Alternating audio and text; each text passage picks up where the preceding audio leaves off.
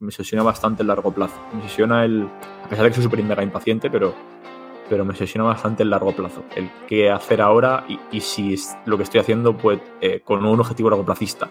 Si no lo tiene, eh, es cuando pierdo la motivación por completo. Bienvenido a Comunicar más que hablar. Soy Jesús Pérez Santiago y este es el podcast de los que quieren crear su propia audiencia. A través de mi lista en jesusperezsantiago.com barra secretos, de forma periódica comparto contigo análisis de los mejores podcasters y también sus secretos para alcanzar a millones de oyentes. Hay una cuestión que hablaba fuera de cámara con Roberto y es que muchas veces pensamos que un podcast simplemente pues, es un medio de comunicación o un medio donde generar negocio. Y lo cierto es que es un medio cojonudo para eso, o sea, es un medio fantástico para atraer leads o personas que, bueno, pues que valoren tu forma de comunicar, que valoren lo que estás haciendo, que, te vean de forma natural, que te vean compartiendo aquellos conocimientos que tú sabes y que mucha gente no está dispuestos a compartir en, en, en directo o incluso a través de un podcast en, en diferido, ¿no?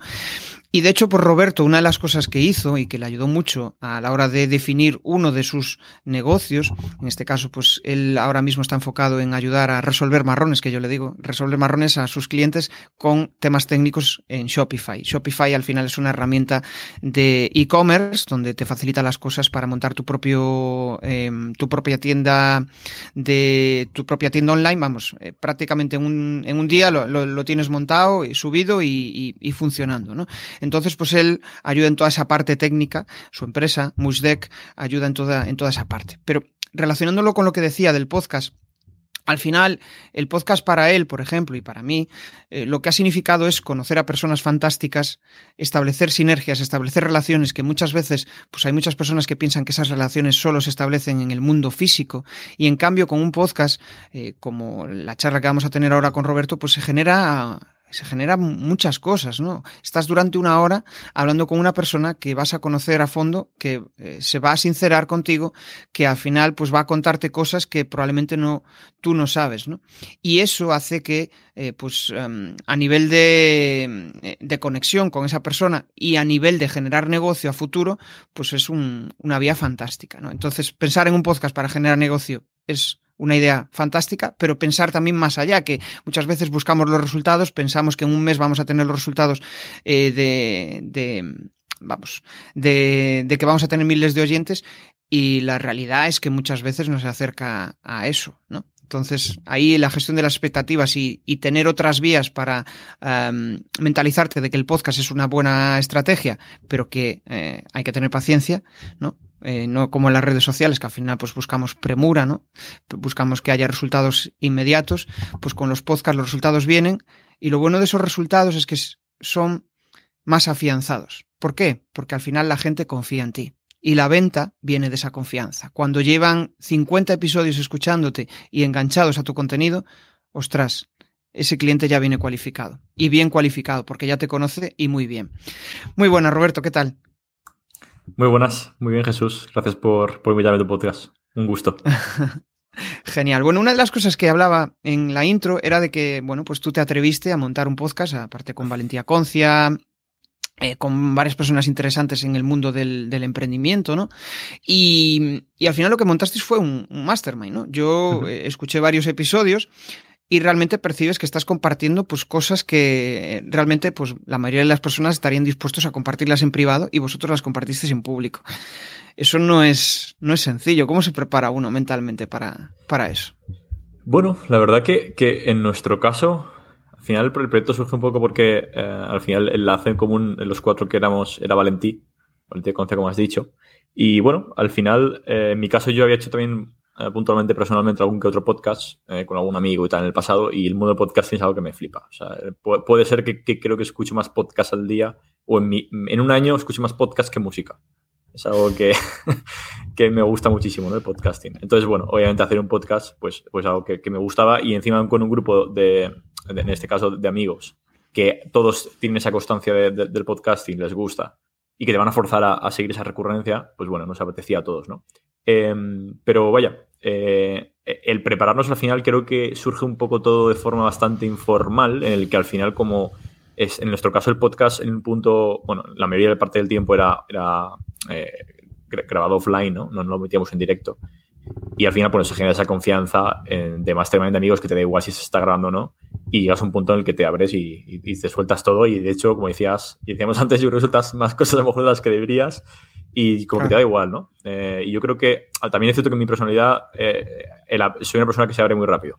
enseguida me abro con cualquier persona y le cuento un poco toda mi vida, eh, hasta lo más profundo si, si, me pregunta o si le interesa. Si no, obviamente no soy muy pesado, pero, pero que, que no, me, no, me, no, me, cuesta abrirme. No es algo que me dé miedo. Nunca me ha dado, mucho. Creo que es bueno. Qué bueno. Em, es cierto, ahí depende mucho de, em, bueno, de, de, tu capacidad para eso, para soltar lo, lo que tienes dentro, ¿no? Pero mm hay muchas marcas quizás que pues consideran que el compartir determinadas cosas es como que les va a generar pérdidas en su negocio o le va... ¿Qué opinas de eso? O sea, ¿tú crees que realmente compartir determinadas cuestiones de, tu negocio, de cómo lo haces o de cómo lo montas, eso va a hacer que tu competencia te devore? En absoluto. De hecho, en nuestro, nuestro caso en Massdesk vemos cientos de marcas y cientos de marcas y, confidencialmente vemos la facturación de todas ellas, sus finanzas, de todo. Y, y desde luego es absurdo. O sea, que eso lo sepa tu competencia no va a hacer nada, porque es que ahí no está la clave para, para competirles. Entonces, al contrario, eh, soy súper a, favor de la transparencia porque creo que te puede dar más oportunidades que, al contrario. Yo creo que ahí igual, eh, si, si, tu modelo de negocio, si el modelo de negocio de ese profesional, de esa marca, es enfocado en el precio o enfocado, ahí sí que, pues, eh, dar información sí que seguramente sea pues eh, muy perjudicial, ¿no? Pero cuando realmente vas por valor, yo creo que ahí no te perjudica, porque los clientes te compran a ti, no compran tu producto, te compran a ti. Justo. Y, yo creo más en un modelo largo placista y, yo en general, aunque obviamente funciona y, es un modelo súper lícito y funciona de, hecho a veces demasiado bien, eh, a mí me gustan más los modelos largoplacistas centrados en el producto y en el valor. Aportar valor diferencial dentro del producto como tal. El modelo de competencia de precios, eh, no, no, es algo que, me guste porque creo que no es muy creo que es difícil de competir en largo plazo. Tal cual, al final tienes que, yo creo que tienes que estar, em, pues no sé, en esa espiral de eh, los clientes van a precio, al final me están achuchando constantemente. yo creo que es un modelo de, estar sufriendo. Sí, sí. Sí, sí, sí. Y además los clientes probablemente no te valoren, ni, quieran... Y, si realmente has emprendido, has montado un proyecto para em, sentirte realizado y sentirte valorado, pues yo creo que al final el, propósito se derrumba, porque es en plan, estás rodeado de gente que eh, lo único que quiere de ti es que le des el servicio rápido para, no para mañana, sino para hace una hora. Qué bueno eso. Bueno, vamos a empezar desde el principio, que ya nos. Eh, a mí me mola enrollarme durante el podcast, es quizá. yo también, así yo creo que es una de las. Sí, sí, no, yo creo que es una de las. Em, de las ventajas del podcast. O sea, precisamente eso. Y yo, de hecho, los podcasts que escucho me gusta que se enrollen, que cuenten cosas que a veces, pues, em, si estuviera todo mega parametrizado, pues no, no saldrían, ¿no? Entonces, vamos a pensar en el Roberto de, de, hoy, ¿no? Y qué ha pasado para que seas la persona que eres hoy y estés haciendo lo que, lo que estás haciendo ahora. En un modo mega resumido. Vale, pues es buena pregunta. Ahora pasan muchas cosas, ¿no? Yo creo que eh, a pesar de que 20 todavía, o sea, soy joven, aunque me parezca que te aparento bastante mayor, pero soy joven, pero han pasado muchas cosas. Yo creo que también a nivel personal, a nivel familiar, eh, he tenido ciertos problemas que me han hecho madurar muy, muy temprano, cuando era muy, muy joven. Eh, tengo ciertos problemas con, con mi padre y, mi familia, ¿no? Y, y, creo que se me ha hecho madurar muy, muy temprano. Y eso siempre me ha hecho también, al madurar tan temprano, buscar siempre relacionarme con gente más mayor que yo o bueno, yo recuerdo cuando era más, más pequeño que, que, casi que me llamaba mejor con, con los padres de mis amigos que con mis amigos. Así un poco en la movida, ¿no? Que entonces siempre he sido una persona un poco muy, más madura de, de a lo mejor como correspondía y siempre con ganas de, de, tener cierta edad para poder hacer cosas, ¿no? Y, y, creo que también eso me ha hecho siempre, que me sorprende cuando lo analizo, de que desde bastante joven eh, siempre he pensado un poco como en... He sido bastante largoplacista, ¿no? He hecho mucho... no, no he tomado mucho muchas decisiones basadas en el corto plazo, ¿no? Es algo como que me obsesiona bastante el largo plazo. Me obsesiona el, a pesar de que soy súper mega impaciente, pero, pero me obsesiona bastante el largo plazo. El qué hacer ahora y, y si es lo que estoy haciendo pues, eh, con un objetivo largo placista. Si no lo tiene, eh, es cuando pierdo la motivación por completo. Y bueno, ¿qué ha pasado? Pues han pasado muchas cosas, ¿no? Pero al principio, pues eh, con esa... todo empieza desde que bastante joven me, me, entra la espinilla de, querer montar cosas y crear proyectos y a partir de ahí, pues bueno, empecé un poco, eh, en su momento yo quería ser director de cine, eh, me coproducí mi propio cortometraje con unos amigos, luego a partir de ahí eh, monté mini negocio de e-commerce, luego ya monté un negocio más serio de comercio electrónico, que, es el que en, el podcast que, que estaba hablando antes, Mastermind, más, más contaba abiertamente. Y luego a partir de ahí, desde todo esto, siempre he sido también un, bastante friki de, del desarrollo web y en general de, la tecnología. Y, bueno, em, empecé a desarrollar por mi propia cuenta PHP, HTML y CSS eh, bastante joven. A partir de ahí entré en WordPress y desde ahí, cuando empecé con este negocio de comercio electrónico, em, bueno, pues eh, descubrí Shopify y entendí un poco la comunidad del ecosistema y me eh, acabé, después de cerrar este, este, esta compañía, entré en, una agencia de desarrollo en Shopify la que estuve dos años y bueno, eh, lideré gran parte de las cosas que hacíamos allí en ese momento y desde entonces, pues bueno, eh, em, eh, con, ese background un poco de negocio y de frontend, porque ahora mismo soy, un soy desarrollador frontend además, pues bueno, llegamos a este punto en el que me apetecía crear una empresa de producto, que es lo que intentamos hacer desde Desk, aunque tenemos una gran parte de servicios. Eh, enfocado en, ayudar a crecer a, negocios. Me quedé ahí con, eh, con, una frase que dijiste, ¿no? Es como que estás preocupado de largo plazo, o sea, es como que tienes miedo que lo que hagas no tenga sentido, ¿no? Algo así. Sí, algo así, algo es como, como, como que lo, que me vuelve loco, o sea, lo que me apetece es, es, generar impacto de alguna forma, ¿no? O sea, es como lo que un poco me mueve. Entonces, generar ese impacto y, a ver, eh, soy una persona que que me gusta hacer las cosas despacio, de cierta forma, y tampoco me, gusta apresurarme, pero a la vez impaciente y a la vez como que, si lo que hago es eh, no, tiene sentido o, no me está llevando a ningún sitio en el que vaya a seguir creciendo, entonces a lo mejor me gustaría cambiar de, lo que estoy haciendo. ¿no? Entonces como que me obsesiona siempre el pensar de si esto puede seguir creciendo, esto puede seguir eh, generando impacto mucho más de lo que estamos haciendo ahora, que no es nada, porque ahora mismo no, no, consigo generar un impacto a día de hoy en mi vida, ¿no? Eh, lo suficientemente grande como yo, me gustaría conseguir. Yo creo que ahí es como también una cierta espiral, ¿no? Que yo también lo percibo muchas veces en mí. Es em, eso de que quiero conseguir esto, después lo consigues y, dices, hostia, pues ya generé el impacto que, quería, ahora más, ¿no? Es como entrar en esa espiral del más, más, más. Más, más, más, y más. más yo creo que eso es algo que. Mm, Muy malo. Eh, no sé hasta qué punto tiene sentido, ¿no? no sé, al final es como que siempre le estamos tratando de buscar sentido a todo y a veces pues hay que ser más prácticos, más pragmáticos y... y que a veces justo y que, que, no... O sea, que a la vez que pienso esto, soy eh, lo que te decía, ¿no? Que, tampoco es que me ponga objetivos aquí, eh, no soy un mega flipado, lo he sido otro momento de mi vida, pero que no, que, que es bastante con los pies en la tierra, ¿no? Y que, pero sí, sí, es, es un poco bueno y malo, Obviamente tienes días que lo piensas, otros días que dices, mira, yo eh, me dedico a mí, vivo la vida y todo por sacar a nivel profesional, ¿no?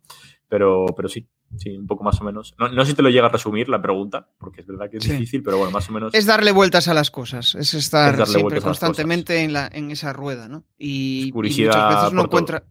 Sí. y no encuentras. Hay muchas veces que no hay respuesta. Y, y no tener respuesta, pues también es válido. de hecho, yo, he descubierto que yo no sé bien a dónde voy, ni, no tengo claro. Lo que sí que sé es dónde no quiero ir. Eso es lo que tengo clarísimo. Entonces, Yo le llamo los no negociables o, los, eh, o, los, caminos que no me gustaría recorrer. Porque ya has descubierto en base a la experiencia del pasado, dices, hostia, pues eh, esto ya no me mola, no, no quiero ir por ahí porque eh, no, no, me, no me trae buen feeling, ¿no? Sí, Exacto. Entonces sé lo que no quiero hacer y, yo creo que intento trabajar por eso y ya está. Eso, también, eso es un gran paso para mí. O sea, para mí, mm. para cualquier persona, ¿no? El saber lo que no quieres, hostia. Sí, es que la, y, de hecho, yo creo que la mayoría de las veces estamos más enfocados en, en, no sé cómo decirlo, en, en, no hacer que en hacer. ¿no? Depende de tu personalidad, ¿no? Pero a veces ese, ese, rollo de decir, joder, quiero hacer esto de una forma eh, así, y si, no lo ve, si no lo consigues hacer así, pues no lo haces. Entonces es esa, yo creo que es la parálisis por análisis, ¿no? Y, a mí, por ejemplo, emprender lo que me ha hecho es eh, ser muchísimo más práctico. Venga, vamos a lanzar. Al final, es que al final es lanzar, lanzar, lanzar, prueba, prueba, prueba, prueba. Hacer, hacer, hacer. hacer, hacer, hacer. Porque el, negocio no va de ti, va del, de los que te valoran a ti. y ahí es donde está la, chicha. Em, una de las cosas que me moló del podcast es que al final, pues eso, compartíais un modelo mastermind. Eh, y, joder, un modelo mastermind, para los que de la audiencia no sepan lo que es, pues básicamente es reunirse una serie de personas donde em, cada uno tiene un objetivo, se marca un objetivo de, de lo que quiere conseguir, un aprendizaje, pues eh, quiero escalar mi negocio, quiero no sé qué, diferentes cosas, ¿no? Y, y, entre ese grupo, al final, pues se ayudan a, eh, entre todos, a resolver esas cuestiones que, que a cada uno le preocupa. Mm, eh, compartir esto, que va ligado un poco con lo que decíamos antes, compartir esto en directo no es sencillo. O sea, el propio ecosistema de, de, estar hablando entre vosotros tres hace que el micro os dé, os dé igual, ¿no? Es como sí. empiezas a charlar y ya está. Sí, totalmente, porque al final, y, y, cada podcast que haces, hace, o sea, la relación es todavía más cercana, más, no, te conoces más, ¿no? Entonces en el próximo todavía te abres más, te abres más, ¿no? Yo creo que al final, sí, totalmente. Eh, yo creo que hay momentos en los que llegas a perder que estamos grabando nada. Estamos hablando y punto y como si hubiésemos quedado para hablar entre nosotros, que, que es lo que seguimos haciendo a día de hoy. ¿Sabes? No hacemos el podcast, pero eso, eso lo, lo hacíamos en su momento, lo hacemos ahora. Entonces, sí. Eh, sí, sí, al final yo creo que ese es el punto, ¿no? Y, y luego además que, que, sí que creo que tenemos un valor compartido de que la transparencia a los cuatro nos gustaba mucho, entonces nos esforzábamos, ¿no? Además de, que cuando dices algo en público, pues bueno, más, más presión te pones para conseguirlo o para hacerlo, ¿no? Entonces, bueno, está, estaba bien. Eh, claro. De, de, una forma de, de, accountability entre nosotros. Vale. Es lo, una sí, sí, sí. que tiene el Mastermind. Sí, sí, sí. Lo bueno del Mastermind, precisamente, aunque sea a dos personas, eh, a veces estás enfrascado en una idea y de repente escuchas algo totalmente contrario y validado por él, por su experiencia, y dices, hostia, pues eh, es cierto. Eh, estoy, estoy, aquí ensimismado en esta idea y, y vamos, eh, voy a avanzar, ¿no? Para poner un poco en contexto eh, tu, vamos, lo que has hecho y también que la audiencia te conozca un poco más, ¿no? Al final, resumiendo un poco, bueno, Roberto pues es un tío que aparte de ser programador, aparte de trabajar eh, en el mundo WordPress, pues bueno, tiene un proyecto que es eh, Musdeck, donde a, ayuda a, eh, a, montar tiendas online, ¿no? A montar tiendas online a través de Shopify y también ayudarles en todo el proceso técnico, que eso es, pues para muchas personas que no están habituadas en eso, pues es un marrón, ¿no? Al final saben mucho de su producto, pero no saben nada de, a nivel técnico de cómo montar una, una tienda y tampoco tienen por qué saberlo. Ellos que se centren en producto y, y todo esto surgió eh, a raíz de que, bueno, pues él, eh, eh, a través del, podcast No Tenemos Jefe, que es un, un, podcast que llegó a los 100 episodios, de hecho tuvieron inicio y fin. Y, y, ahí, pues a raíz de ese mastermind en directo, de ese podcast en directo, pues surgió y montaron el negocio que, que hoy que hoy tienen, ¿no? Este, eh, la empresa de, de, Shopify. Entonces, resumiendo un poco, lo, lo, que quiero decir con todo esto es que eh, al final, cuando empiezas un proyecto, como no tenemos jefe, no sabes realmente hacia dónde te va a llevar. Y lo curioso es que después de 100 episodios, pues han sucedido cosas, ¿no? Y aquí es donde te lanzo yo la pregunta. ¿Tiene sentido montar un podcast con inicio y fin, pensando ya en el inicio y en el fin? ¿O pensando en, en algo eh, pues gradual que vas haciendo y, y ya está? ¿Tú qué opinas? Hombre, de, de, primeras creo que es más dejarte fluir, ¿no? A ver qué, qué ocurre. Sí que es cierto que, que, tenga un principio y un fin puede estar algo muy guay, ¿no? A lo mejor puede es que a lo mejor es otro tipo de podcast, depende del tipo de podcast que sea, ¿no? Pero si tiene un inicio y un fin, pues bueno, puede ser algo más, oye, quiero contar esto que está de esta forma, ¿no? Nosotros en este caso fue más dejarnos fluir y, y a ver qué pasaba, o sea, eh, y, y, punto, ¿no? Hagamos cosas, vale. que pasaran cosas. y así fue. A mí una de las... A mí una de las cosas que más me gusta cuando inicio pues una relación de compartir sinergias con algún profesional o con, o con varios profesionales es como marcar un, eh, un inicio y un fin y una revisión, ¿no? Oye, uh -huh. estamos alineados en lo que queremos conseguir los dos. Eh, han pasado cuatro sesiones, ¿lo hemos conseguido? Sí, ¿tiene pues... sentido seguir? No. Entonces, al final un podcast también igual eh, sí. que era un poco lo que os planteabais al final, ¿no? Es decir, pues yo creo que hasta aquí hemos llegado en lo que ya hemos conseguido lo que queríamos conseguir cada uno con este podcast, pues sí. igual ya pierde sentido hacerlo, ¿no? Es, es, una de las cuestiones. Y también si, si, tuvieras que pensar ahora lo que te ha aportado ese podcast, eh, uh -huh. ya sabemos que te ha aportado mucho a nivel personal, a nivel profesional, pero eh, a nivel de, de, marca personal, ¿qué te ha aportado? Eh, ¿Te sigue llegando gente eh, preguntando por el podcast o comentándote el podcast? Cuéntame sí, sí, alguna vez llega. Alguna vez llegan a un email, a un lead. Eh, eh, así tanto que llega por ahí o, cosas que sí, sí, por supuesto. Eso ocurre. ¿eh? Y, es, curioso porque, y bueno, de hecho hace poco, bueno, ya, es que sale Spotify Rap, eh, hace, sale hace poco y la ética del año, ¿no? Y bueno, había un corto de dos personas que me, que me conocen y me pasaban que, que le había salido No Tenemos Jefe como su segundo podcast más escuchado este año. Y digo, joder, pues sí que hay gente, o primero incluso, o sea que hay gente que lo estaba escuchando y, y yo sigo escuchando, pues cosa curiosa, ¿no? Sí, yo creo que a nivel de marca personal, pues bueno, eh, aunque es algo más, es más personal, pero también más personal, pues obviamente eh, lo que más me ayuda, que lo has comentado antes brevemente, también es a comunicar mejor, eh, que para mí es algo muy guay, ¿no? Eh, también algo que yo hacía bastante era escucharnos de nuevo, cada episodio, o sea, al principio es como algo que no, que no te apetece hacer mucho, pero está bien el escucharte porque así sabes en qué te equivocas. Yo, por ejemplo, soy una persona que hablo muy rápido y, soy bastante nervioso, entonces me ha ayudado a vocalizar mejor, que es algo que, bueno, en el, pasado lo he hecho porque yo hacía teatro, etcétera, pero, pero aún así un podcast, pues oye, te da todavía más, eh, eh, más baja en eso, ¿no? Y que te dé más igual todo y, comunicar mejor, que al final es, es, de las cosas más importantes que creo que se necesitan en general en el mundo, eh, a nivel personal, profesional, quiero decir, no, no en, el genérico. Y, bueno, esa es una de las primeras cosas que, creo que más me ha ayudado. Y luego, a nivel de marca personal, pues lo que te decía, ¿no? Sí, al final es algo más que tienes ahí en tu portfolio y que por la gente te conoce y, y que quieres que no, eh, estás en la cabeza de gente y a lo mejor luego te en otro sitio y pues bueno, eh, al final eh, te, asocia y sabe dónde vienes y, y, aunque a nosotros hay cosas que creamos que no tienen ningún tipo de impacto, incluso muchas veces te crees que el podcast que hemos hecho tiene cero, cero valor, que es algo a veces que nos pasaba, ¿no? Joder, este podcast a lo mejor no nos aporta mucho, tal, porque es una charla y punto, no entre nosotros. Pues no, es mentira. Resulta que hay gente que le aporta muchísimo y te, y, te está escuchando desde su casa y lo que decías tú, al final, como es alguna conversación natural que nos está escuchando, Em, que a mí me pasa con los podcasts que escucho, conoces a esa persona de una forma muy, como no, sabes, o sea, tú no sabes que es esa persona, pero, pero e, esa otra te conoce a ti muchísimo, pero muchísimo, muchísimo. Sí.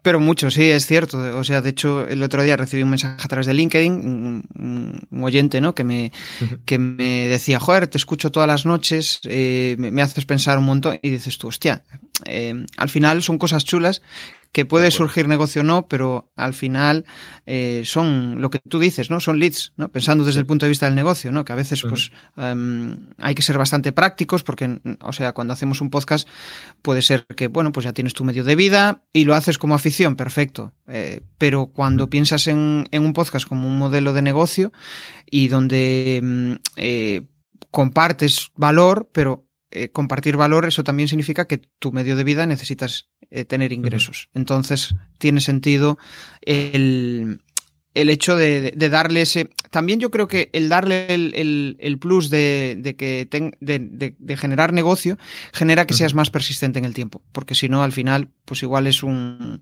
Lo que, lo que nos pasa a veces cuando vemos a nuestros colegas que van en bici y dices, pues venga, me voy a pillar una bici, estas dos semanas y lo dejas, ¿no? Entonces, em, si le das un sentido, un propósito a todo eso, pues eh, seguramente le seas más, más un incentivo, más persistente hay una de las cosas que, tiene el podcast muchas veces y es el silencio de, la gente que te escucha es muy difícil recibir feedback. Te están escuchando, probablemente estás en su cabeza, em, igual están pensando en, todo, en ti todos los días y en algún momento están pensando en pues, comprarte algo o en preguntarte alguna duda, pero no sucede eso. ¿no? Hay otros medios que son más bondadosos, otros medios de comunicación que son más bondadosos ahí. Em, ¿Cómo gestionabais vosotros ese... De, hecho, yo creo que lo comentabais en alguno de los episodios, el no tener feedback en los podcasts. Sí, la verdad que era difícil, era difícil. intentar insistir muchísimo eh, en todos los podcasts eh, eh, e insistir en ese feedback. Y es algo que a lo mejor no gestionamos del todo bien y que podríamos haber hecho mejor. Y, al final, insiste, creo, creo que es importante no solo generar ese contenido, sino comunicar bien que existe ese nuevo contenido. ¿no? Entonces, al final, ser persistente en redes sociales y en otros canales que puedas tener y ser creativo para llegar a esa gente y, y pedir ese feedback. ¿no? Al final yo creo que las cosas más difíciles. Yo todavía creo que de las cosas más complicadas que hay es crear una comunidad. Eh, crear una comunidad como tal es muy difícil, pero sobre todo, ya, no es tanto el crear, oye, creamos un, canal de Discord, un canal de lo que fuere, eh, y, empiezas a, añadir uso ahí, sino que esa comunidad interactúe entre sí y te dé feedback y esté activa. De las cosas que creo más difíciles que hay, y es que todavía yo no me he encontrado con ninguna comunidad de Internet. A ver, las hay, ¿no? Pero, pero una comunidad nicho en castellano que, sea así activa y que la gente se sienta muy partícipe es muy, muy difícil de encontrar es muy, muy difícil de, contar, de, encontrar y ya de crear. Y ni te cuento, ¿no? Es que yo creo que al final tú. Sí, dale, dale. No, no, que, no te diría exactamente bien. O sea, lo gestionábamos, pues bueno, eh, pensábamos y entre todos de cómo generar eh, esa interacción, ese feedback y sobre todo cómo a lo mejor atraer a más gente para que estuviese enganchada a nosotros, pero es algo que, no te sabría decir porque no conseguimos encontrar la clave. Entonces, no te sé decir tampoco eh, bien cómo, cómo, lo, ni cómo lo gestionamos, porque, porque tampoco tenía mucha gestión por nuestra parte, y el cómo mejorarlo, tengo muchas dudas.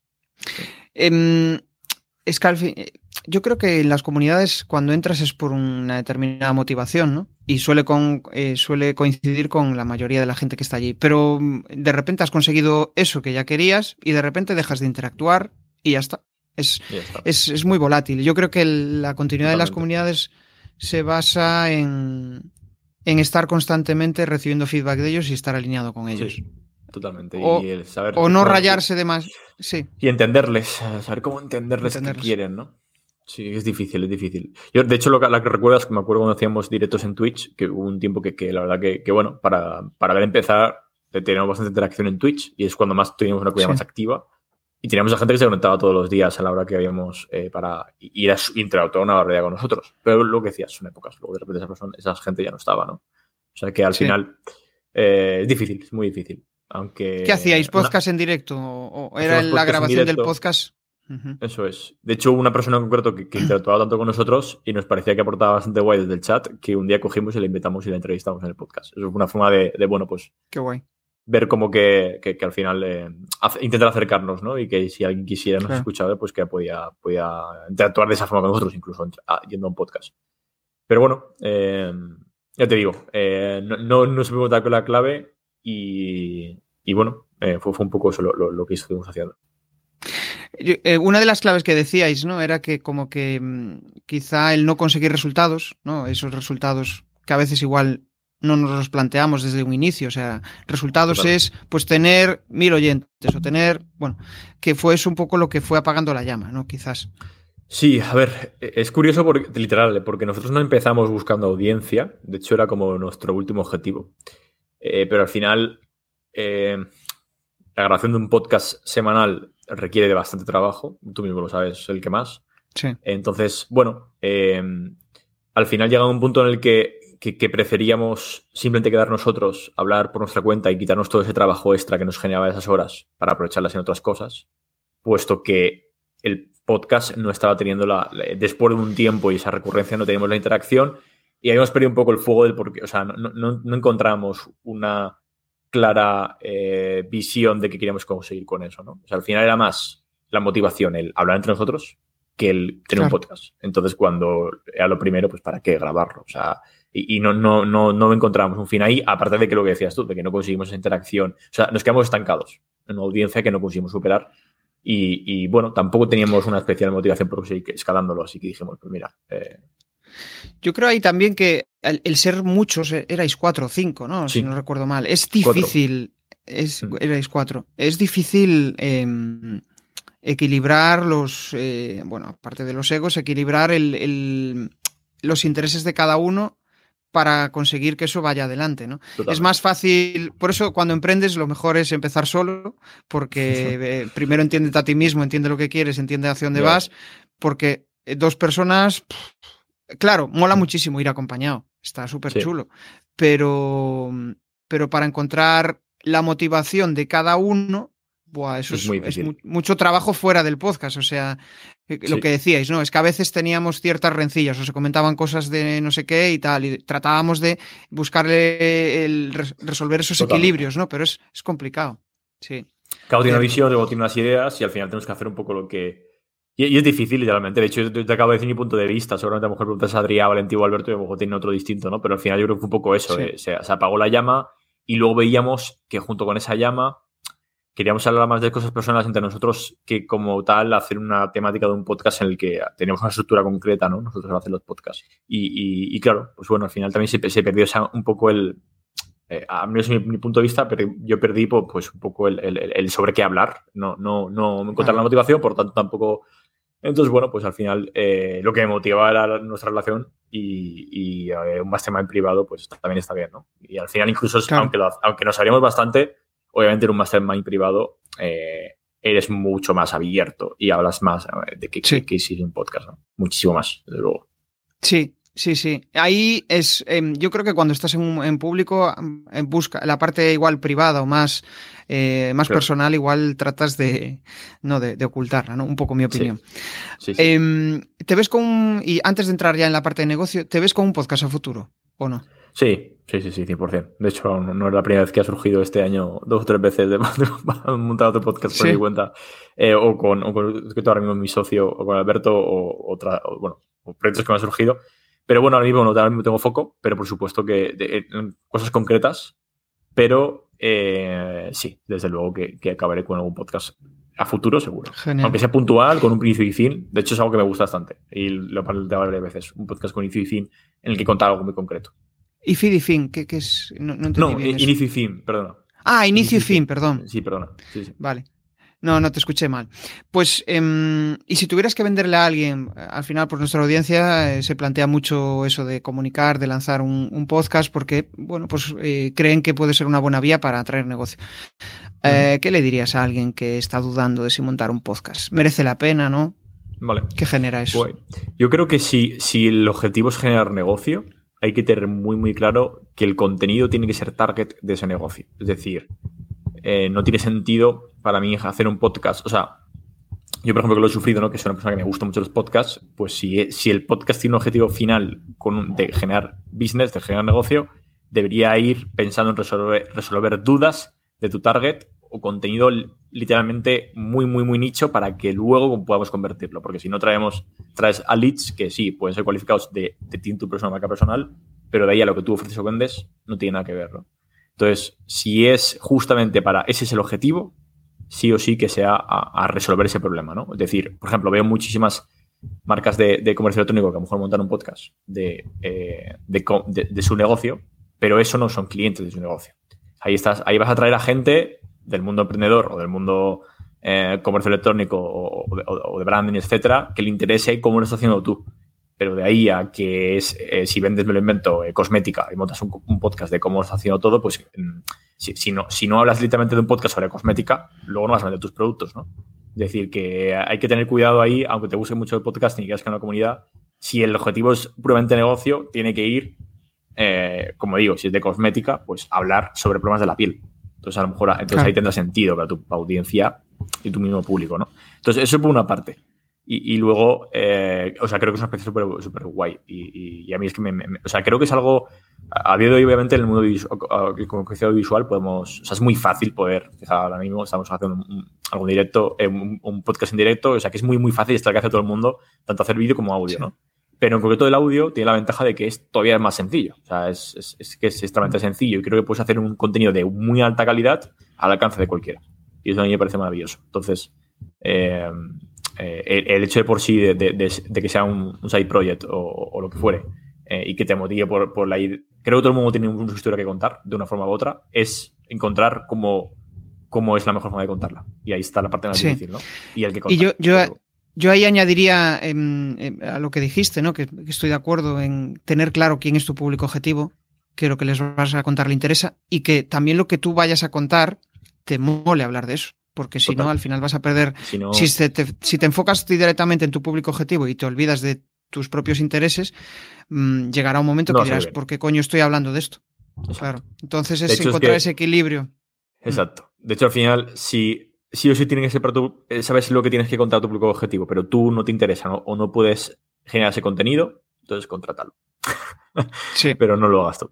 Eh, y delégalo porque no tiene sentido que lo hagas tú. Tal cual, tal cual. Vale, vamos a entrar más en la parte de negocio. Eh, a mí la sensación que me da con tu negocio es que, em, bueno, pues al final lo que le das es paz mental a tus clientes, ¿no? Eh, tranquilidad de que alguien les va a ayudar a resolver los marrones con su tienda de comercio electrónico. ¿Cómo hacéis esto? ¿Cómo le dais paz mental a, vuestros clientes? De muchas formas, de muchas formas. Pero sí, al final eh, tenemos un foco muy claro de, de bueno, hoy intentamos un perfil técnico todo el equipo, pero eh, nuestro objetivo final es olvídate los problemas técnicos, dedícate a vender, exclusivamente a vender. Que puntualmente a día de Desk eh, nuestro principal foco de plataforma sea Shopify es porque se asocia a nuestra misión como compañía y queremos que Shopify sea la mejor plataforma para ello. Eso no quiere decir que en un futuro estemos en muchas otras más plataformas o que, que, que, estemos en más sitios, ¿no? Pero sí que creemos que alineados a esa visión, dedícate a vender olvídate los problemas técnicos, Shopify es la mejor plataforma para ello y, y, en mi punto de vista, conociendo el mercado, es la mejor plataforma para crear y escalar un negocio, obviamente esos problemas, ¿no? ¿Cómo lo hacemos? Lo hacemos de distintas formas. Por una parte, como te decía, con productos, que son pequeñas apps, lo que puede ser como en WordPress como WooCommerce como plugins. En nuestro caso, en, la App Store de Shopify, ofrecemos apps, en concreto tenemos una app que se llama Orbe, que ayuda a la internacionalización de, las tiendas online. Entonces, eh, resolvemos un problema muy, grande, grande, que encontramos en su momento, que es, eh, bueno, em, las tiendas tienen que vender, una tienda española quiere vender en Francia, Portugal, Italia, me lo invento, y para vender en cada una de ellas tiene que vender con una experiencia localizada, ¿no? Tiene que vender con un idioma concreto, eh, precios distintos, etc. Esto lo, proporciona Shopify de una forma eh, muy, muy fácil y brutal que se llama Shopify Markets, pero con Orbe lo que hacemos es pasar a un siguiente nivel esa, esa experiencia de Shopify Markets y nos aseguramos que cumpliendo la ley de protección de datos eh, GDPR europea, y em, en, las leyes generales de, protección de todo el mundo, cualquier usuario siempre está en la versión de, la tienda adecuada. Es decir, yo puedo tener una tienda, mi tienda.com, que es para España, y yo quiero montar una experiencia de compra bajo, bajo la misma tienda en mi tienda.com barra FRFR para Francia, en francés. Bueno, pues al final el usuario, el, cliente como tal, no tiene ni idea de dónde tiene que acceder, ¿no? Y puede acceder a día de hoy por tantos canales, por anuncios, por Google, por, eh, bueno, eh, influencer marketing, etcétera. Y al final nunca vamos a poder asegurar siempre que el link sea el perfecto y sobre todo que él sepa siempre que está viendo la experiencia de compra adecuada. Entonces, bueno, con Orbe lo que ayudamos es a resolver ese problema técnico para asegurarnos desde un punto de vista anónimo y, y compliance con, con, las con, con las de protección de datos, que el cliente siempre está en la experiencia de compra adecuada. Por tanto, viendo el contenido en francés para la experiencia de compra francesa y, lo, sobre todo, lo más importante, que es lo que más afecta, los precios del país de donde va a comprar. Entonces, bueno, por una parte resolvemos de esa forma, con, este pequeño producto, y por otra ofrecemos eh, lo que nosotros llamamos como Shopify, Shopify CTO as a Service, en cierta forma, que al final es como, bueno, tenemos mucho background de, técnico, de, cómo hacer la mejor forma en Shopify la más eficiente con, nuestras marcas. Entonces ofrecemos a modo de, de, servicio, eh, les ayudamos a escalar y a resolver sus problemas técnicos a la hora de lanzar una campaña de marketing o lo que fuera, ¿no? Por ejemplo, vamos a lanzar la campaña de San Valentín, necesitamos hacer esta landing page y además necesitamos eh, la ficha de producto medir, eh, qué está haciendo el usuario y enviarlo a Google Analytics o leer la experiencia de compra con Clarity, etcétera, ¿no? Problemas técnicos concretos que surgen sobre todo a la hora de escalar y ellos se preocupan en la, parte de marketing, nosotros nos ocupamos directamente en resolverlo y darle eh, los datos y resultados hechos para, que continúen con, con ese por simplificar un poco, al final, em, bueno, pues vuestra mayor labor es,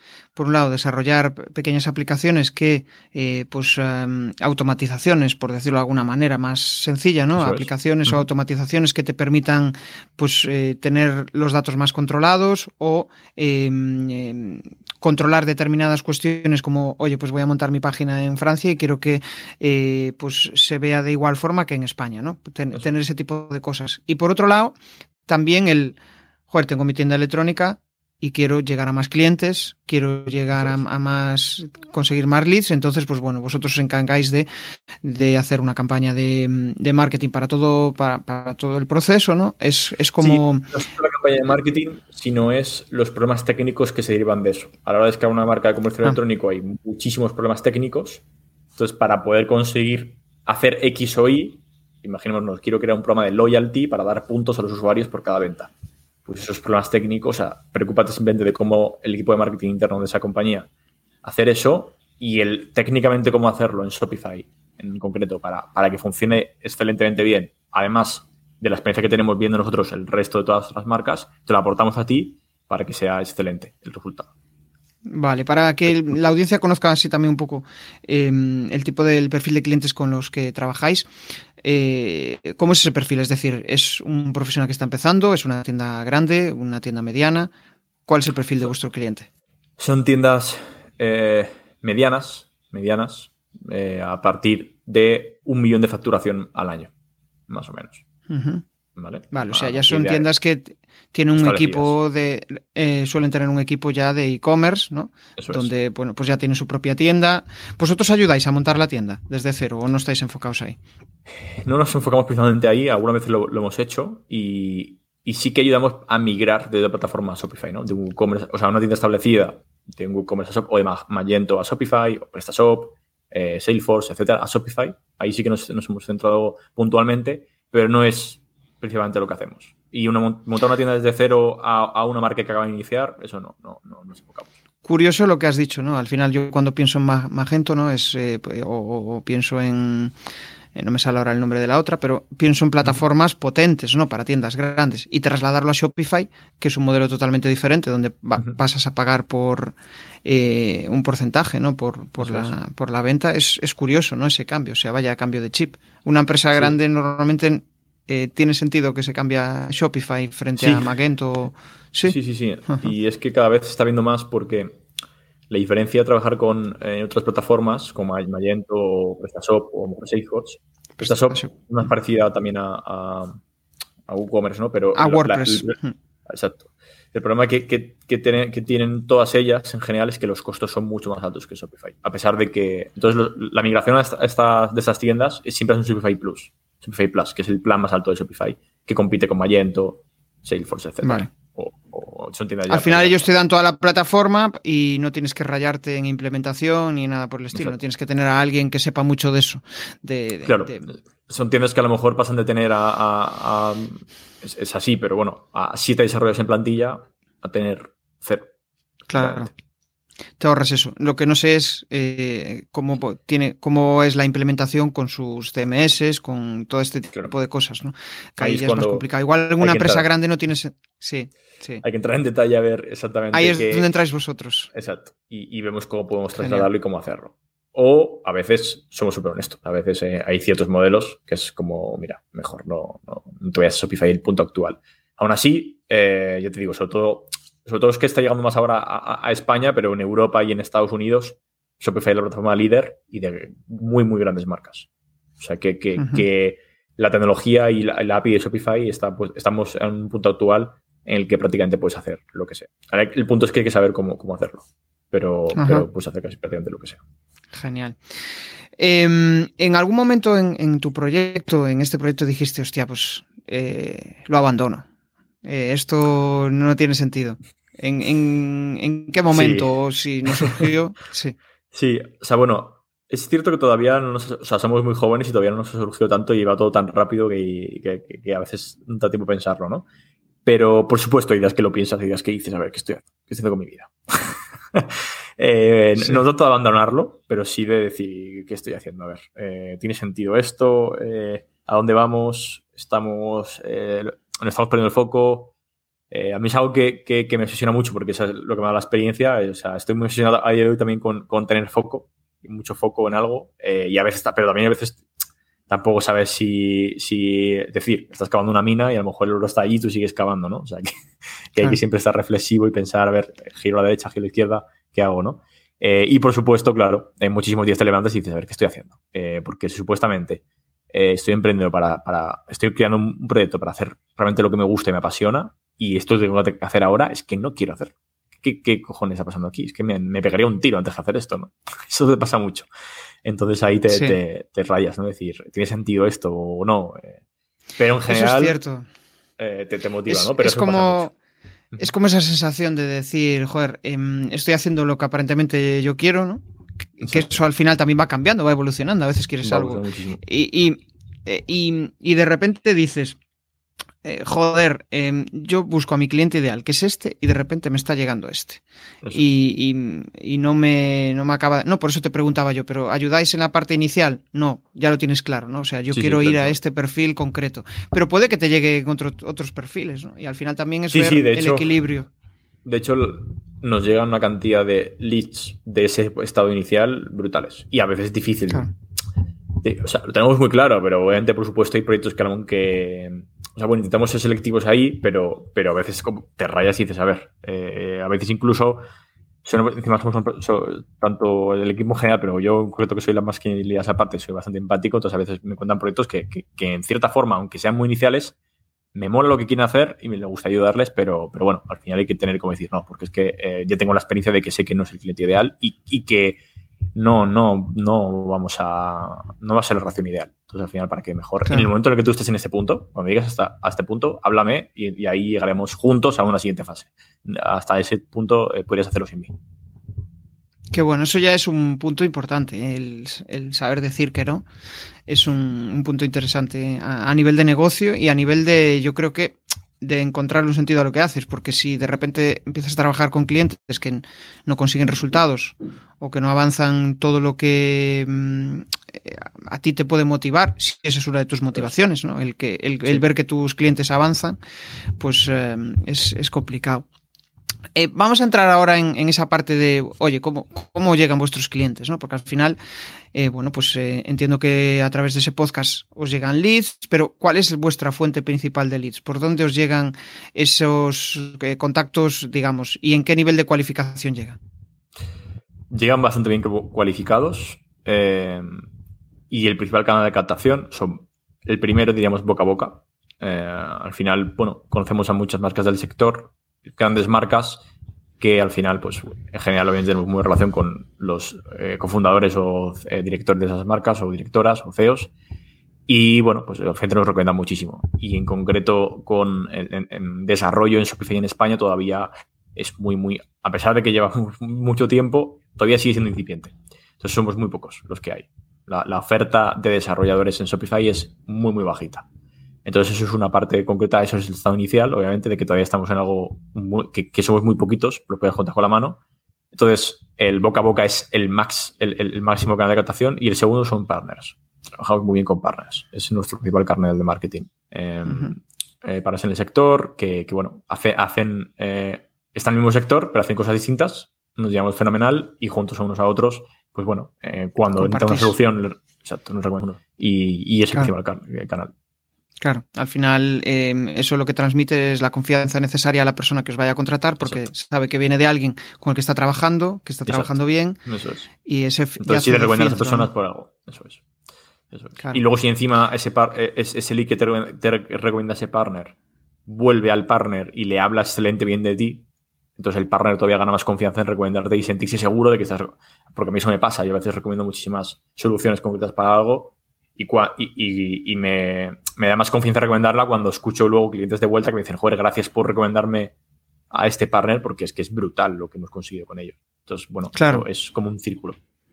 Y aparte yo creo que eh, cuando recomiendas a alguien, eh, sin cobrar nada a cambio, sin ningún tipo de comisión de por medio, eh, es porque yo por lo menos, o sea, Exacto. yo si recomiendo a alguien es porque confío en él y porque Total. al final es como que va, tu imagen también va detrás de esa recomendación, ¿no? Sí, sí, sí, literal, te estás jugando tu imagen, exacto.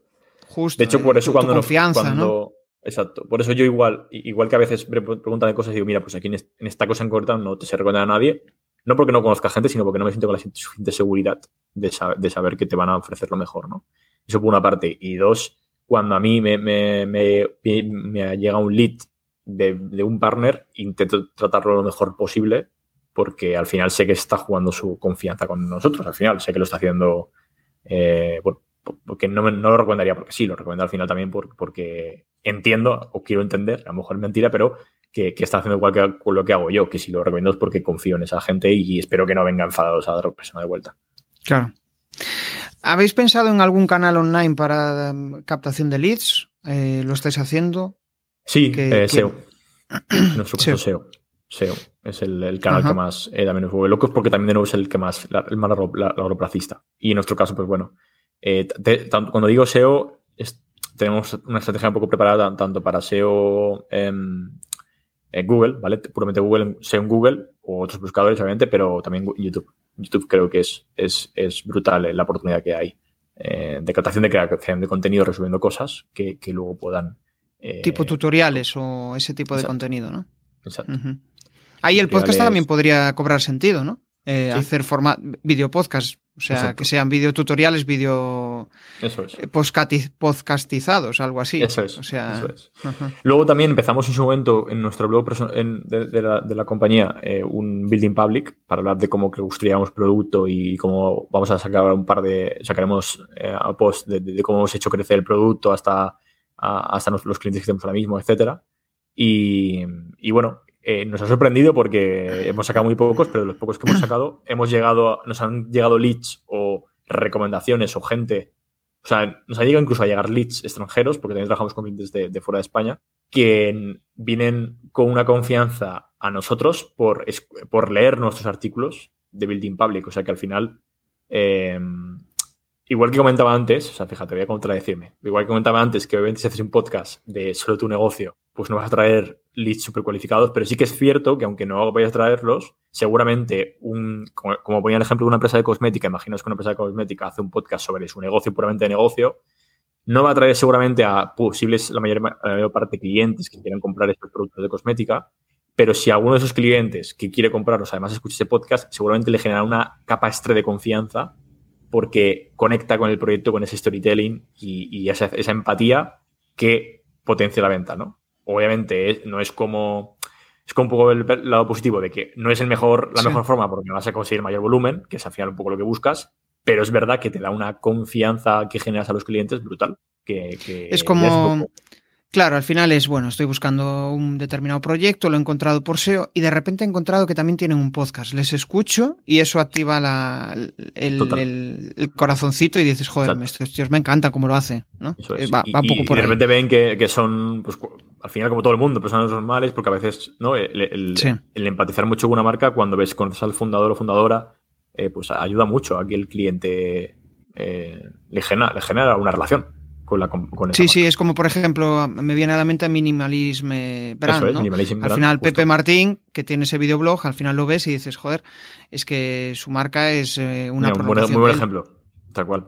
Muchísima gente estoy convencido que, que comprará Minimalism por la confianza que tiene con Pepe, por escuchar su podcast eh, o, sus vídeos en YouTube, totalmente y filtras. Al final, si no te cae bien Pepe, pues obviamente pues no, no, también. eres su, público, ¿no? Pero bueno, eso es, bueno, porque seguramente si, si no te cae, bueno, no tiene por qué, pero bueno, también eh, está bien. Yo creo que ese filtro está bien. No, no tiene por qué te tu cliente. Creo que es bueno, que no lo sea. sí, sí, yo también creo que depende de lo que vendas, ¿no? En el caso de la ropa, igual da igual porque... Sí. Pero, pero mm, si te conocen tal como eres, porque es que claro, en el caso de Pepe es importante eh, la parte de personal, desde mi punto de vista, ¿no? Porque vende una serie de valores, entonces si, si, lo conoces, pues al final es como esa, ese punto de, atracción. Pero acabamos de decir una cosa súper guay, que es lo de, joder, que el podcast lo que ayuda es eh, a generar esa confianza que muchas veces solo consigues a veces en, de forma presencial. O sea, cuando a mí me pasa, ¿no? O sea, tengo gente en LinkedIn, contactos en LinkedIn que de repente eh, o sea, no interactúan nunca conmigo, de repente lo veo en un evento presencial, hablas con él cinco minutos o lo que sea, y de repente interactúa con tu contenido, se ha generado cierta empatía que eh, pues igual en redes no lo consigues, pero con un podcast o con otro tipo de comunicación como un video podcast es como que dices, joder, estoy con él todos los días, me acuesto con él, o, estoy corriendo y, le escucho, ¿no? Es esa cierta, esa cierta cercanía que puedes conseguir con lo, con lo presencial. Bueno, vamos a ir avanzando y ya entramos en la fase final. Aunque ya hemos hablado mucho de mentalidad, hay una cuestión que me, vamos, que me pica mucho la curiosidad y es cómo hablamos mucho de la comunicación externa, ¿no? O sea, de la comunicación de lo que nosotros decimos hacia el exterior, pero hay otra que es la interna y cómo lidiar con ella. Ya me diste pistas ahí al principio, pero si tuvieras que decir la cosa más importante de qué es lo más importante para ti a nivel de comunicación interna, ¿no? de, lo que te dices a ti mismo, de cómo lidias con ella. la principal clave para, lidiar y lidiar bien. Hmm. O sea, para, entender bien la pregunta, eh, ¿qué, piensas? O sea, ¿te refieres a qué tengo yo mismo como claro eh, que tengo que mejorar para mejorar mi comunicación interna? O... ¿Qué mecanismos tienes para hablarte mejor a ti mismo? Sería ah, la pregunta igual de otra forma. Vale, vale, vale. Ya te entendí. Vale, perdona.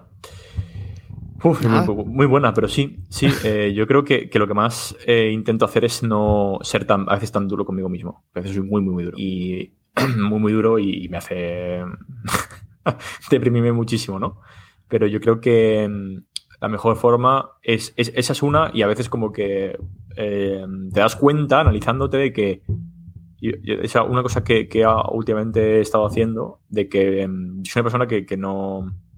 O sea, utilizo bastante los insultos porque me parece una forma de, de romper el hielo, ¿vale? Con amigos, quiero decir, y soy bastante. Eh, soy rápido de, de, soltar un, insulto, pero en plan de broma, obviamente.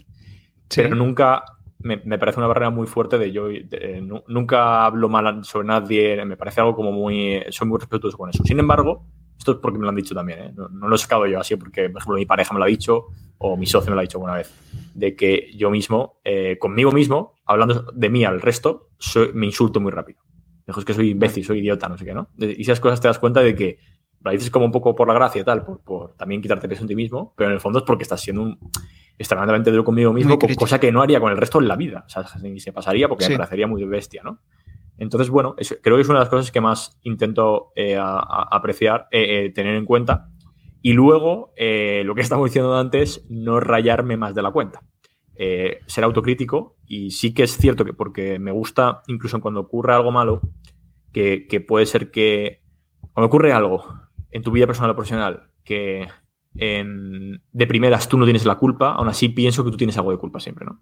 me gusta pensar eso. Es, un ejemplo que me, gusta bastante de, esto es, una entrevista que le hicieron al entrenador de Rafa Nadal eh, y, Tony Nadal. Tony Nadal. Y comentaba eh, que, en un partido Rafa estaba jugando, no, estaba jugando bien, Estaba, y estaba picado todo el rato de que, es que no estoy jugando bien, no estoy jugando bien. Y entonces en un momento se acercó al banquillo, ¿no? Y, le, dijo, pero joder, Rafa, tío, tienes la raqueta rota. Y él jamás había pensado que la raqueta estaba rota. Él pensaba todo el rato que era, era él el culpable, ¿no? Y eso me parece algo muy potente porque creo que incluso en todo, en cuanto, incluso el que alguien te haga, gente, alguien te insulte, me lo invento, pero que a lo mejor incluso hasta por reflexionar de que a lo mejor tú has comunicado algo mal que puede haber generado esa reacción. O sea, que eh, esa autocrítica de pensar siempre de que algo has hecho que ha tenido ese... Eh, eh, algo tú has gestionado mal que podías haber hecho, un poquito mejor para que eso no sucediera, ¿no? A ver, hay que tener cuidado esto, pero creo que es potente porque te ayuda todo el rato a bueno, no, está bien echarla. Eh, y el humano tiende mucho a eso, ¿no? Al buscar la culpa en el resto. Y, creo que mirarse uno mismo es Sí, echar balones fuera, la queja, ¿no? yo creo que son emociones totalmente naturales eh, de cara a la supervivencia. y, mm, lo que dices de mirarnos con cariño, pues muchas veces es cierto, ¿no? A veces somos demasiado autocríticos. No le diríamos algo a lo, eh, el otro día escuchando una charla de Mario Alonso Puig decía eso, ¿no? No, le dirías a los demás cosas que muchas veces te dices a ti mismo, ¿no? Y, ese exceso de crítica, pues eh, nos afecta muchísimo. Sí, sí, al final estás igual una semana desmoronado por un tema que a la semana siguiente dices, hostia, vaya chorrada. Em, me estuvo ahí eh, haciendo generar cierta ansiedad o cierta eh, sensación de malestar mental que, mm, que, me ayudaría a avanzar. Bueno, vamos a entrar ya en, la fase final de las cuatro preguntas incómodas y aquí pues eh, te pido bien que respondas con una frase o con una palabra. tu mayor aprendizaje de vida. Buah. Eh, mm, o sea, no, quiero tardar mucho, pero mi mayor aprendizaje de vida.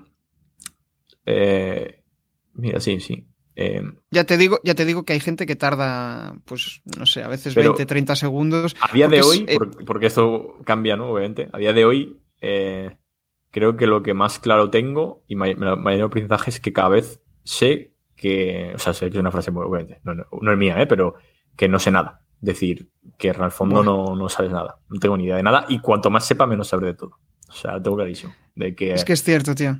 Cuanto más sabes, eh, más te das cuenta de que te queda más por aprender. no tiene ni Tal cual. Que no tengo y yo creo que... Eh, sí, sí. Yo creo que al final también esa, es, ese pensamiento que a mí también me surge no lleva a ningún lado. Porque al final es como, vale, mm. Eh, nunca llegaré a saber lo que sea, pero es que hay personas que, eh, a las que yo pienso, digo, joder, este tío piensa, y seguramente él pensará lo mismo, porque habrá otro que no sé quién, y nunca encontraremos respuesta a eso. Eh, lo primero que piensas cuando te levantas. Mm. Desde Castor, ahora mismo ir a pasear a, mi perro. Ah, qué bueno. en cómo estará y, saludarle y ir a pasearle, sí. Es lo, o sea, a ver, no sé si la pregunta enfocada a nivel personal, pero sí, supongo que sea lo primero que pensaré. Es una buena motivación. Una cosa que te quitarías de tu vida. Una cosa que me quitaría de mi vida, vale. Qué bueno. Fíjate, estas preguntas son tan sencillas y tan rompedoras, me flipan. Em, que me quitaría, pero tiene, puede ser. Lo que tú quieras. Lo que sea, ¿no? Lo que sea. Sí. Mm. A nivel profesional, a nivel personal. me gustaría quitarme el, estrés, ¿no? O sea, me gustaría quitarme eh, esa facilidad de no pasa nada y estreso solo. Me gustaría quitarme eso. Pero no sé si es una buena respuesta, la verdad, me genera dudas de, si es algo posible quitar. Pero sí, me gustaría quitarme el estrés. Estrés absurdo que, me genero yo de las. De, porque sí. Sí, sí, yo creo que eh, nos sentimos identificados mucho con eso, ¿no? Muchas veces estás con esa sensación de tengo que hacer cosas o tengo que hacer un... No sé, esto es mi interpretación, ¿no? Al final tú me dirás, pero tengo que hacer cosas y después dices, joder, ¿y para qué coño hice esto? ¿O por qué coño estoy estresado si realmente esto tiene la importancia justa, ¿no? A veces, yo creo que ahí ayuda mucho las conversaciones con los demás, te dan otra visión y dices, hostia, pues es verdad, joder, me estoy rayando por esto y no merece la pena. Sobre todo esto yo me doy cuenta, literal, cuando hay días que estoy súper estresado y a lo mejor algún día, por lo que fuera, me encuentro, bueno, tengo un día mal que me encuentro mal físicamente y no puedo trabajar, no puedo hacer eso, ¿no? Y luego pasa el día y dices, ¿y por qué estaba tan estresado? Es que está todo igual. Es que no ha pasado nada. O sea, que al final te das cuenta de que porque un... no va a pasar nada. Aunque tú creas que hay que... Es que no va a pasar nada. O sea, ese es el punto, ¿no? Y aún así te puede generar ese maldito estrés. sí, sí. sí. A veces, a veces es estrés, a veces es ansiedad. Depende de cómo venga enmascarado. Mm. A veces es difícil, eh, diferenciar. ambas, ambas totalmente. Sí, sí, sí. Y la última, un reto para los próximos 12 meses. Vale, muy guay. Leer más. Leer mucho más. Vale. Leer mucho más. Un buen reto. Em, quiero, en un momento lo tuve hace un tiempo, pero eh, quiero, quiero coger, volver a coger un hábito de leer todos los días. Creo que para seguir creciendo necesito leer mucho. Sí, de hecho, pues fíjate, hay negocios como, no sé, ahora me viene a la mente Lector Voraz o uno de estos que al final es como, eh, lee libros como una bestia ahí, no sé. Ah, yo también a ese punto no le llego a, comprender porque yo creo que a veces la lectura muchas veces es la, reflexión, la pausa, que al final, pues igual quizá lo más importante que te quedas del libro es como esa reflexión final, ¿no? Y eso leyendo rápido lo consigues, pero bueno, eh, estoy, estoy pensando en alto un poco eh, sobre eso, ¿no? Sí. Sí, sí. O sea, y, creo que eh, es eso, no es al final porque vayas a encontrar. A ver, creo que por sí leer libros, sobre todo que han tenido, han pasado un tiempo y han sido, es decir, libros que se han escrito hace casi un siglo ya y se siguen leyendo, quiero leerlos, ¿no? Por, el hecho de decir, a ver, aquí hay algo, aquí tiene que haber algo eh, potente, porque se ha validado mucho en el tiempo, ¿no? Y ya no tiene por qué ser libros especialmente de negocio, libros de cualquier cosa, ¿no? Por ejemplo, un libro que tengo pendiente eh, es El Príncipe de Maquiavelo, pues me parece un ah. libro que, que, que, me quiero leer sí o sí, porque habrá algo que no es que me vaya, a lo mejor no tengo, incluso una novela, creo que aprendes algo siempre. me parece muy brutal eso la lectura, pero lo, que decías tú, de, de, que creo que te genera reflexiones o te abre de repente puntos de vista que a lo mejor no estabas teniendo en cuenta. Y el foco al leer es, distinto al resto de contenido. Tal cual. Bueno, pues ya estamos eh, terminando. De hecho, mm, te voy a pedir que compartas tus coordenadas, Roberto, eh, donde pueden localizarte. Si quieres lanzar alguna reflexión final, pues adelante. Genial. Muchas gracias. Pues nada, realmente podéis localizar principalmente masdesk.com, m u s h d e s k.com o, o en mi web aresena.com. Eh, de, ahí me ha pedido Roberto Aresena, pues aresena.com podéis también ver eh, una landing realmente que os va a llevar al mismo sitio. Eh, también podéis escribir en Roberto Desk para lo que sea, la verdad. cualquier cosa estoy súper encantado de, de, charlar y, la verdad que me flipa debatir y reflexionar, me voy a tirar horas. Y, bueno, la reflexión final es, es que intentemos todos trabajar para vivir y no vivir para trabajar, ¿no? O lo he dicho al revés, espérate. Sí, Trabajar para vivir, vivir para trabajar. Eh, hostia, eh, es de estas frases que hay que pensar. Mejor vivir para trabajar. No, mejor trabajar para vivir, ¿no? Exacto. Lo he dicho bien, sí, sí. a, ver, si lo he dicho mal, que soy un poco Sí, no, pero me hace pensar, ¿eh? Me hace pensar. Eh, sí. Al final, no estar enfocados toda la vida en obsesionados en trabajar sin, si realmente estamos en modo automático, sino mejor vivir vivir y, que el trabajo sea un medio, ¿no? Exacto, sea un medio, puramente un medio. Aunque sea lo que más te gusta, aunque todo, aunque tengamos mucha pasión y supongo que encima tu, comunidad, pues seguramente eh, por, el hecho de crear una comunidad y tal, pues le, guste el, propio hecho de tenga un cierto. le guste crear cosas, ¿no? Y proyectos y lo que fuere. Entonces, que a veces está guay, yo soy el primero que así, pero que al final también, pues que, vivir, disfrutar y, tener experiencias que sea más lo importante, ¿no? Y que el trabajo sea lo que te permita hacerlo, pero, pero que no sea el 100% de tu vida. Qué bueno, tío. Bueno, yo me lo he pasado en grande, o sea, me has ayudado a reflexionar espero que también eh, hayamos ayudado a reflexionar a la audiencia. O sea que seguiría charlando contigo eh, seguramente un montón de tiempo porque he conectado muy bien, me gusta mucho cómo, cómo enfocas. Aparte, es como que tratas de mostrar esa parte más humana de, tu, de tu vida profesional. O sea, no eres solo tu proyecto, sino que eres más que eso, ¿no? Eres una marca personal donde tienes un proyecto súper chulo, donde ayudas a un montón de gente a resolver ese tipo de cosas. Tienes muy claro a quién quieres dirigirte, a quién quieres ayudar, cómo lo quieres hacer, pero aparte también, pues, eh, que, bueno, pues que quieres seguir creciendo como persona y eso es eh, súper chulo. O sea que me, ha molado mucho charlar contigo, Roberto. me llevo quizá como me llevo como reflexión final, pues quizá ese, ese trabajo de, joder, em, em, haz, haz, las cosas que te molan, trata de eh, conseguir que ello sea un negocio, pero no te obsesiones con que realmente el, negocio está en, el dinero solo, ¿no? Que está más allá, ¿no?